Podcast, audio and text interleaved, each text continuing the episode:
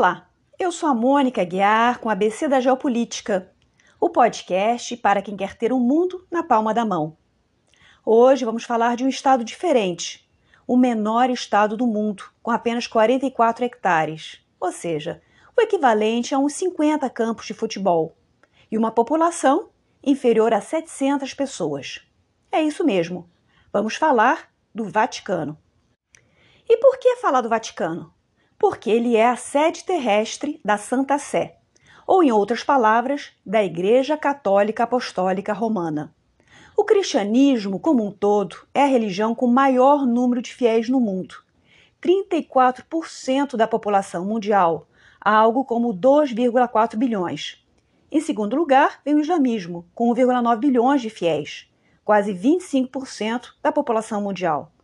Dentro do cristianismo, o maior segmento é o de católicos, algo como 17 a 18% da população mundial. Ou seja, só a Santa Sé está à frente de 1 bilhão 345 milhões de católicos no mundo, o que corresponde a uma China em termos de população. Pessoal, Lembrando que a outra metade dos cristãos é constituída por protestantes, ortodoxos e outras correntes menores. E depois, é claro, há hinduístas, 15% da população mundial, e budistas, 7%. Mas, antes de entrarmos em maiores detalhes sobre a história e a importância do Vaticano e da Santa Sé, vou dar algumas explicações técnicas. Vaticano e Santa Sé não são a mesma coisa, embora as pessoas costumem confundir. Isso acontece porque a cidade-estado do Vaticano tem um chefe de Estado que é o Papa, e a Santa Sé também tem o Papa como seu líder máximo. Então, o Vaticano é o território em si. Ele existe para hospedar a Santa Sé, que é o poder que dirige a Igreja Católica e que é dotada de personalidade jurídica internacional. Isso quer dizer que, mesmo que o território do Vaticano viesse a desaparecer, a Santa Sé continuaria a existir e a ter e exercer poder. Por isso é que, tecnicamente, é a Santa Sé que mantém relações diplomáticas com 183 estados e tem status de observador na ONU. Então, a Igreja Católica é a única instituição religiosa do mundo a ter um status de sujeito do direito internacional. O Vaticano tem a sua bandeira, seu hino e também uma força policial própria, a Gendarmeria do Vaticano. Já a famosa Guarda Suíça é vinculada diretamente à Santa Sé e à proteção do Papa. O Vaticano tem uma emissora de rádio que transmite programas em mais de 40 idiomas e um jornal oficial, o L'Osservatore Romano.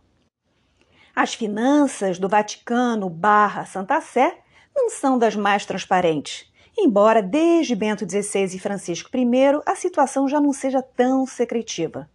As finanças do Vaticano são constituídas por renda proveniente de investimentos no exterior, da posse de imóveis em vários locais do mundo, dinheiro proveniente de doações dos fiéis, da visitação aos museus do Vaticano, com essas incontáveis obras de arte, além de exonerações fiscais e algumas subvenções diretas do governo italiano. Mas vamos começar com um pouco de história. E vejam bem, eu não vou falar aqui de papas ou de disputas teológicas, porque o nosso foco é compreender as questões políticas em torno da Santa Sé e da própria criação do Estado do Vaticano. Ainda assim, de forma muito breve, podemos comentar que o cristianismo deixou de ser perseguido como religião sob o imperador Constantino, em 313 da nossa era, e passou a ser amparado pela lei romana. A partir de 380, sob Teodósio I, o cristianismo se tornou religião oficial do Império Romano, inaugurando uma longa e bem-sucedida trajetória institucional. Mas vejam bem, essa trajetória demandou séculos. Não foi de uma hora para outra que o Papa e a Igreja adquiriram o poder que costumamos lhes atribuir. Menos de um século depois, a parte ocidental do Império Romano caiu em função de um processo gradual de penetração bárbara que diluiu a civilização romana. A data de 476 marca o fim dessa era, e foi quando o último imperador romano foi deposto. Esse ano de 476 é usado pelos historiadores para demarcar a passagem da antiguidade para a Idade Média, uma nova realidade política formada por reinos bárbaros autônomos e sem uma unificação política e cultural. Durante os mil anos de duração da Idade Média, à medida em que os diferentes povos bárbaros iam se convertendo ao cristianismo, a Igreja cristã passou a desempenhar um papel importante como elemento agregador, unificador cultural e religioso frente a essa fragmentação territorial e política que ficou no lugar do Império Romano do Ocidente. Eventualmente surgiram discordâncias dentro da religião, que no fundo tem uma origem política. O cisma do Oriente de 1054 foi no fundo uma disputa de poder entre a Igreja Romana e a Igreja de Constantinopla, e acabou levando à separação dogmática entre católicos e ortodoxos. Como o Império Romano do Oriente, aquilo que chamamos de Império Bizantino, sobreviveu politicamente até 1453, a tendência era os imperadores bizantinos quererem exercer seu domínio não só sobre a igreja que se encontrava em Constantinopla, mas também sobre o bispo de Roma, que começou a resistir a isso. Em tese, o bispo de Roma tinha uma certa preeminência entre seus pares, porque foi nessa cidade que o apóstolo Pedro morreu e fundou a igreja. Na prática, até o século X, XI, os papas, ou seja, o bispo de Roma, não exerciam uma verdadeira autoridade. Eram senhores locais que nomeavam padres, bispos, etc., para atender seus interesses pessoais. Essa prática de subordinação da igreja se chama césaropapismo e advém justamente de uma prática da Roma antiga, que era dos césares regularem a religião pagã e posteriormente regular também o próprio cristianismo. Mas aos poucos isso vai mudando e os papas conseguem estabelecer um poder mais centralizado e com maior autonomia em relação à política dos senhores feudais. E foi no século XII e XIII, até o início do Renascimento, que a Igreja conheceu seu poder político e territorial máximo. Os territórios papais tiveram origem em 752, em uma doação do rei dos francos Pepino Breve, pai do imperador Carlos Magno. Durante a Idade Média, as terras da igreja aumentaram em extensão e estima-se que um terço das terras europeias pertencessem à igreja que cobrava impostos dos habitantes locais, como qualquer outro senhor feudal. Essas terras adicionais costumavam vir de doações de freiras e monges abastados que pagavam esse dote quando entravam nas ordens religiosas. Partir do Renascimento, a Igreja vai sofrer alguns reveses, sobretudo por causa do surgimento dos Estados nacionais modernos. Os monarcas daquela época buscaram unificar seu território e exercer uma soberania centralizada. Para conseguir isso, eles se casavam de forma a unir as dinastias, como foi no caso da Espanha, com Isabela de Castilha e Ferdinando de Aragão. Ou então, eles partiam para a conquista militar de territórios, como foi o caso com a Inglaterra, que conquistou a Escócia e a Irlanda. Em outros casos, eles também enfrentavam o próprio poder do Papa, como foi o caso do rei francês Filipe o Belo contra o Papa Bonifácio VIII, na qual o rei francês saiu vitorioso. Outro revés importante para a Igreja Católica foi no século XVI, os movimentos da Reforma Protestante, que levaram à criação de várias dissidências e à perda de muitos fiéis, que se tornaram luteranos, anglicanos, calvinistas e outras correntes menores. A Igreja reagiu, estabeleceu uma contra-reforma para evitar essa sangria de fiéis e foi também nesse momento que foi fundada por Inácio de Loyola a Companhia de Jesus, mais conhecida como a Ordem dos Jesuítas, uma ordem com uma pegada mais missionária, mais intelectual. Mas vamos lembrar um pouco das aulas de história do segundo grau. Quando estudamos a formação dos Estados nacionais modernos, sempre vemos que os últimos a conseguirem completar esse processo foram a Alemanha e a Itália, que só surgiram como Estados unificados entre 1870 e 1871. Vocês devem estar pensando o que isso tem a ver com o Vaticano e o Papa, mas é claro, todas essas histórias estão interligadas.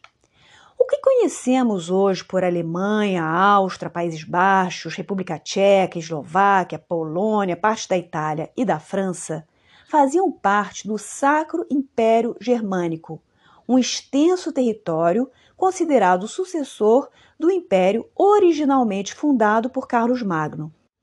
O Sacro Império Germânico chegou a abarcar quase 300 estados, com etnias, culturas, administrações e ambições diferentes, que tornava muito difícil a sua unificação. E os países vizinhos também jogavam contra, é claro. Ao longo dos séculos e das guerras, algumas delas religiosas e políticas, como a Guerra dos 30 Anos, por exemplo, o território do Sacro Império Germânico foi diminuindo, até que, finalmente, em 1806, ele implodiu de vez.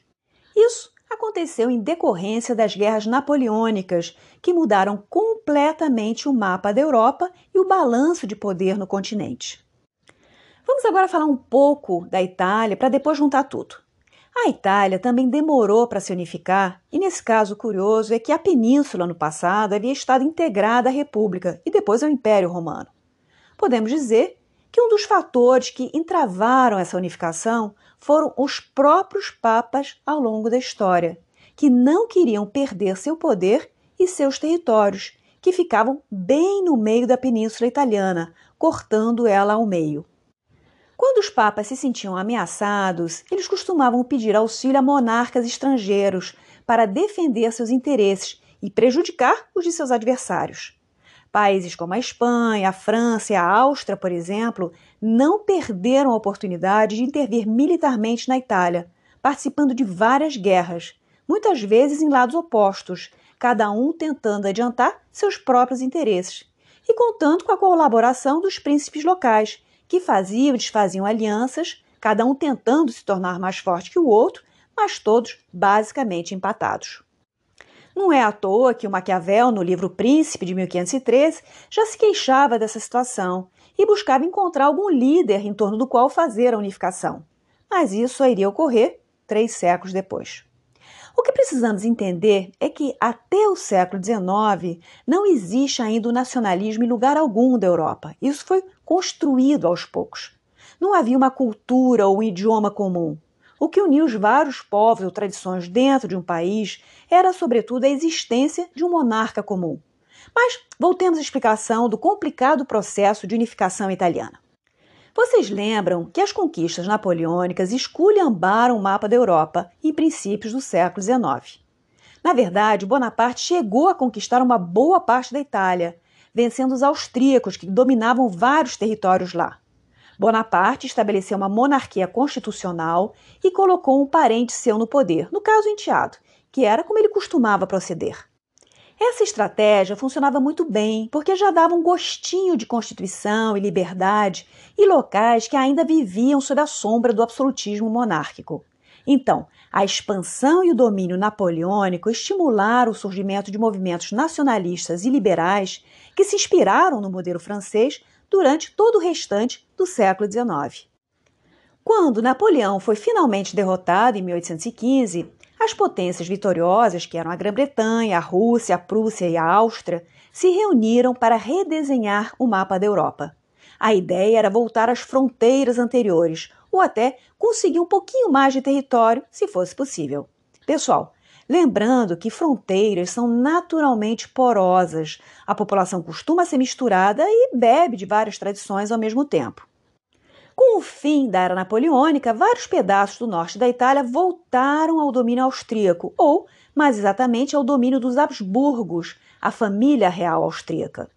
E isso acabou incentivando a formação de vários movimentos nacionalistas, o chamado Risorgimento. Esses movimentos agiam de forma um pouco desordenada e isolada ao início, mas depois passaram a focar em se livrar da dominação austríaca e fazer a unificação do país. A dinastia Habsburgo era muito poderosa, porque havia se casado com as principais casas reais europeias, sobretudo com a espanhola, quando a Espanha era a principal potência ocidental. Mas voltemos ao nosso tema. Podemos dizer de forma bem superficial que a unificação da Itália foi marcada por três guerras. A primeira guerra contra a Áustria aconteceu em 1848, mas não foi bem sucedida.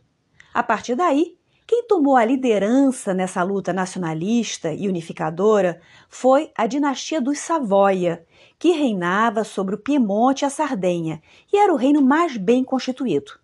Tanto que esse reino participou da Guerra da Crimeia nos anos 1850, ao lado do Reino Unido, da França e do Império Otomano, contra a Rússia, para demonstrar ao mundo que também era um player internacional.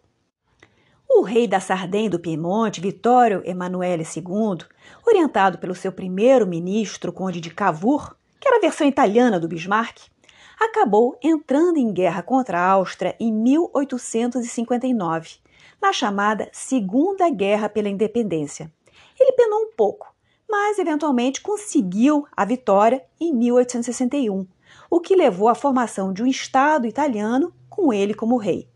Mas esse reino ainda estava incompleto, pois não incluía toda a península. Faltava Veneza, que só entrou no reino em 1866, depois de uma terceira guerra contra a Áustria. E também faltavam os estados pontifícios, além da região de Trento e da região em torno de Trieste, que só passaram a fazer parte da Itália depois da derrota austríaca na Primeira Guerra Mundial. Mas Antes da gente falar sobre como os estados pontifícios acabaram entrando no reino da Itália, precisamos visualizar esse movimento de unificação italiana, enfim, unificação barra independência, dentro de um contexto internacional maior. Muitos países tinham interesse no enfraquecimento do Império Austríaco, entre eles, e de forma mais ativa, a França, a Prússia e, indiretamente, o Reino Unido.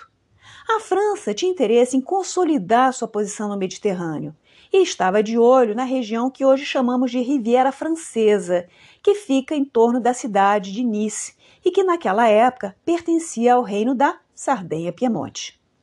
Então, durante a Segunda Guerra de Independência, a França apoiou o rei Vitório Emanuele contra a Áustria e recebeu essa região de presente pelos seus serviços militares. No que diz respeito à Prússia, em 1866, Prússia e Itália fizeram de propósito para que suas guerras contra a Áustria coincidissem, de forma a que a Áustria precisasse lutar em duas frentes diferentes, o que fez com que perdesse ambas as guerras.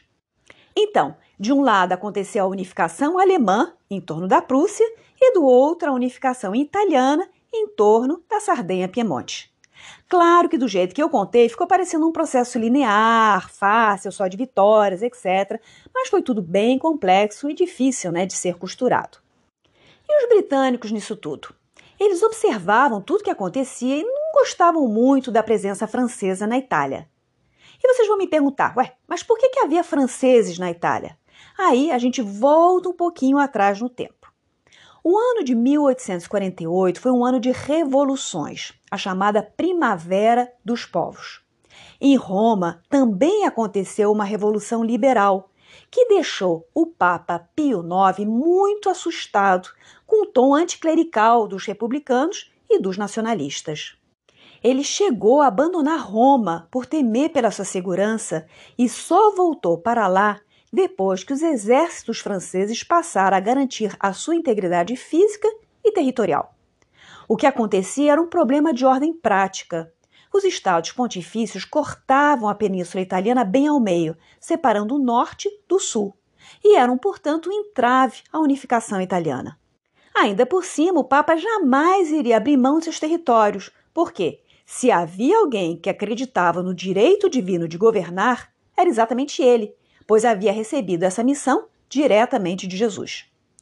O Papa resolveu então pedir uma ajudinha à França para garantir a sua segurança e a dos estados pontifícios. Era uma intervenção militar dublê de intervenção moral.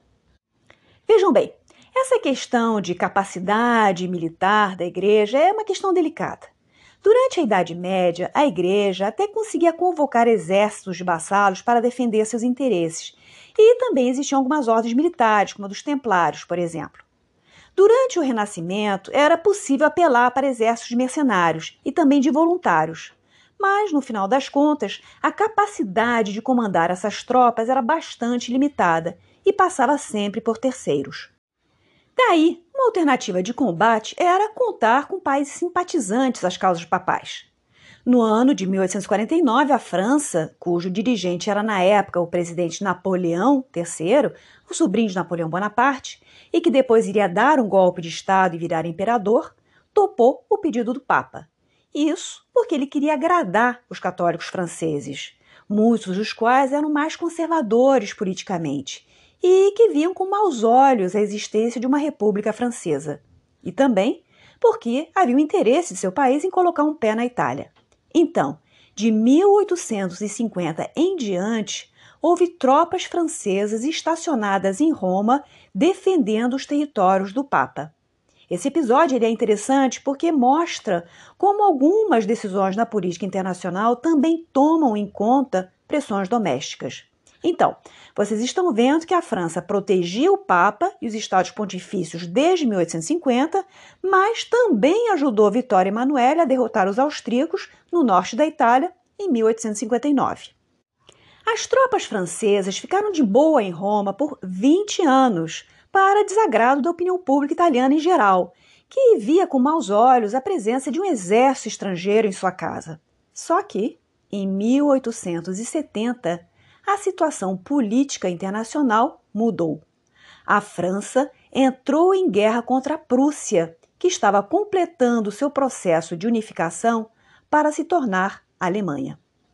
As tropas francesas precisavam voltar correndo para casa, mas ainda assim a França foi derrotada e perdeu um naco de seu território, a Alsácia-Lorena, um dos motivos que a levou à Primeira Guerra Mundial, algumas décadas depois. Mas enfim, Voltando aos estados pontifícios, sem a proteção francesa, os exércitos de Vitória e Emanuele não tiveram dificuldade em ocupar Roma e o território ao seu redor, completando em grande parte a unificação italiana.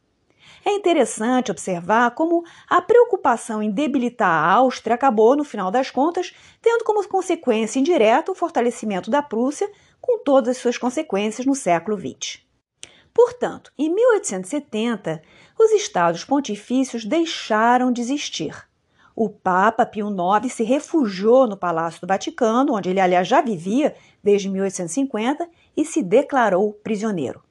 Ele aproveitou para excomungar o rei Vittorio Emanuele e se recusou a reconhecer a legitimidade do Estado italiano e a separação de igreja e Estado. Ou seja, Pio IX gerou uma baita crise política e uma espécie de guerra fria entre o papado e a monarquia italiana. Os papas que o sucederam faziam pressão sobre os católicos italianos para que não votassem, não participassem da administração pública italiana, não entrassem no exército, na polícia, não ocupassem cargos administrativos no governo, etc, etc. Foi só em 1929, quando a Itália já estava sob a liderança de Benito Mussolini, que a questão romana, que é como o pessoal se referia a esse problema com o Papa, se resolveu com a criação do Vaticano. Mussolini e o Papa Pio XI assinaram os Acordos de Latrão, que exigiram uns dois anos de muita negociação. Mussolini queria colocar um ponto final no conflito com o Papa, porque era bom para a imagem de seu regime. Os Acordos de Latrão criaram a cidade-estado do Vaticano, também ficou combinado que o Estado italiano não se envolveria nas questões internas de dito Estado e, ainda mais importante, se combinou o pagamento de uma poupuda indenização pelas perdas territoriais da Santa Sé. Em valores atuais, algo em torno de um bilhão de dólares. Normal, né? Então, embora a Santa Sé tenha dois mil anos de história, o Vaticano só vai comemorar 100 anos de existência em 2029. Neste período, de 1929 até os dias de hoje, oito papas se sucederam no poder. Eu não vou citar todos eles, apenas falar daqueles que acabaram tendo uma maior relevância no campo da política internacional. Em primeiro lugar, Pio XI, que foi quem assinou os Acordos de Latrão e foi, portanto, o primeiro papa oficialmente à frente da cidade-estado do Vaticano. O seu sucessor foi Pio XII. Ele esteve no poder justamente durante a Segunda Guerra Mundial e sobre ele pesam sérias acusações de não ter sido suficientemente contra os horrores do Holocausto judeu provocado pelos nazistas.